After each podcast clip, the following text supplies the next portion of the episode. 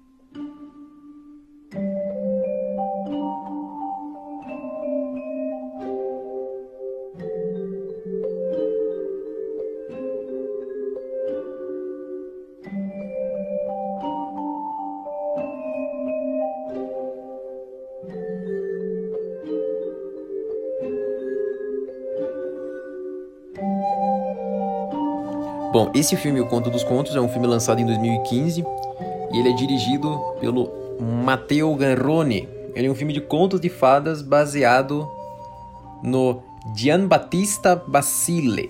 E o filme estrela ninguém menos, ninguém mais do que Salma Hayek, Vincent Cassel, Toby Jones, John C. Reilly e você também tem participações da atriz nova que eu gostei, Bibi Cave, muito interessante, e a Stacey Martin, está fazendo muitas coisas com o Lars von Trier. E esse é um filme que eu gostei muito porque ele é tipo um conto de fadas, sabe? Só que ele é um conto de fadas dark, o termo dark eu estou utilizando aqui.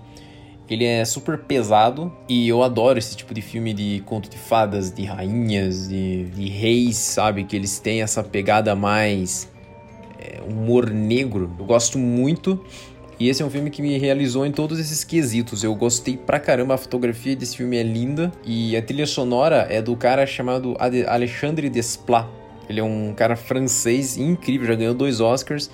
E é uma obra-prima, é uma obra-prima a trilha sonora do cara, é maravilhosa. E eu recomendo muito para vocês assistirem esse filme. É um filme bem difícil de achar, mas se você baixar por aí você encontra facilmente. E ele é o primeiro filme em língua inglesa do Matteo Garrone, né? Ele tinha feito outros filmes como por exemplo Reality, A Grande Ilusão, é, o Primo, Primo Amor, ele já tinha feito, o Limbas Amatori, o Gomorra, o Dogman, e esse é o primeiro filme em língua inglesa dele. E é super interessante porque ele conta histórias de uma mulher que ela quer ter filho, então vem um eremita e conta que eles precisam matar uma, uma criatura das águas e comer o coração que é, será cozinhado por uma virgem e ela terá um filho.